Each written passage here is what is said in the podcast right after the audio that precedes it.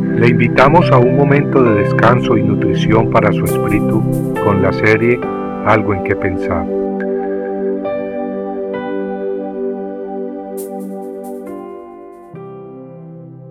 Sin fe es imposible agradar a Dios.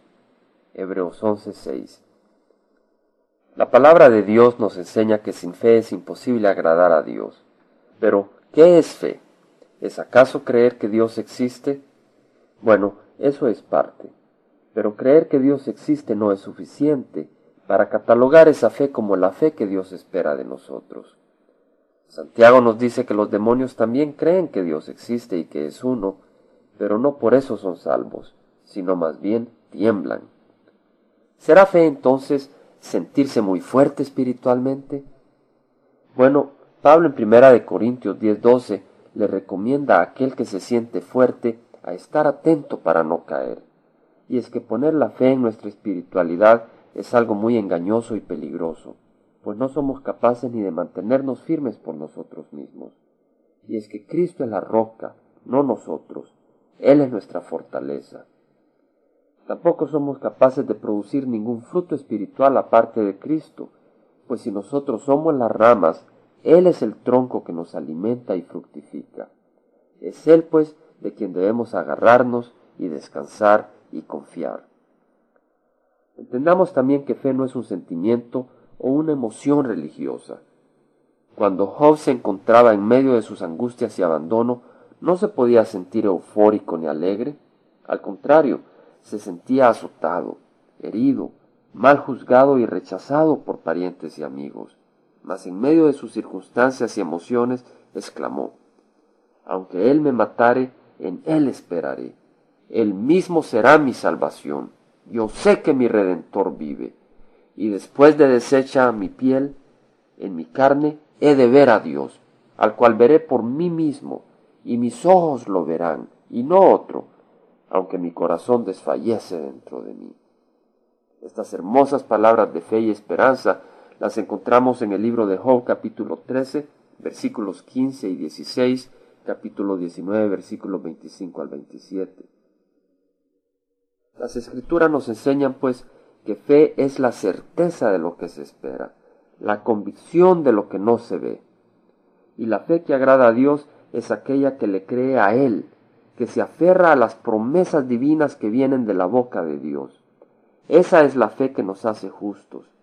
Así leemos en Hebreos 11:7 de cómo Noé fue hecho justo, es decir, limpio de transgresiones ante Dios. Él fue justificado debido a que creyó las palabras de Dios, lo cual demostró a través de sus acciones, es decir, construyendo el arca, la cual le salvó la vida a él y a su familia durante el diluvio universal. Esa es pues la fe que agrada a Dios y que hace que el hombre sea justificado. Fe que hace que el justo viva y ordene su vida de acuerdo a esas promesas bíblicas mostrando a través de sus acciones que su esperanza no está en lo temporal y visible, mas en lo eterno que pronto viene. Esa fe que glorifica al Creador es aquella que entiende que Dios recompensa con vida eterna a todo aquel que en Él confía, recibiendo a Cristo como Señor de su vida. Entonces, amigo, si nuestras emociones nos traicionan, o si somos insultados y rechazados, o si hemos fallado y nos sentimos desilusionados de nosotros mismos, no nos olvidemos que Dios nos conoce perfectamente y aún así Cristo murió en la cruz por nosotros. La fe que Dios nos pide es pues no en nosotros, sino en Cristo. Cristo es el centro de nuestra fe. Qué hermoso. De ahí que, aunque nuestras emociones nos traicionen, si hemos recibido a Cristo como Señor de nuestras vidas, podemos seguir aferrados a las promesas de Dios, porque Él, su fidelidad y su amor nunca nos fallarán, y con esa fe le honraremos y deleitaremos. Glorifiquemos pues a nuestro Señor. Compartiendo algo en que pensar, estuvo con ustedes Jaime Simán. Si usted desea bajar esta meditación, lo puede hacer visitando la página web del Verbo para Latinoamérica en www.elvela.com y el Vela se deletrea E L B de verdad E L A. donde también encontrará otros materiales de edificación para su vida.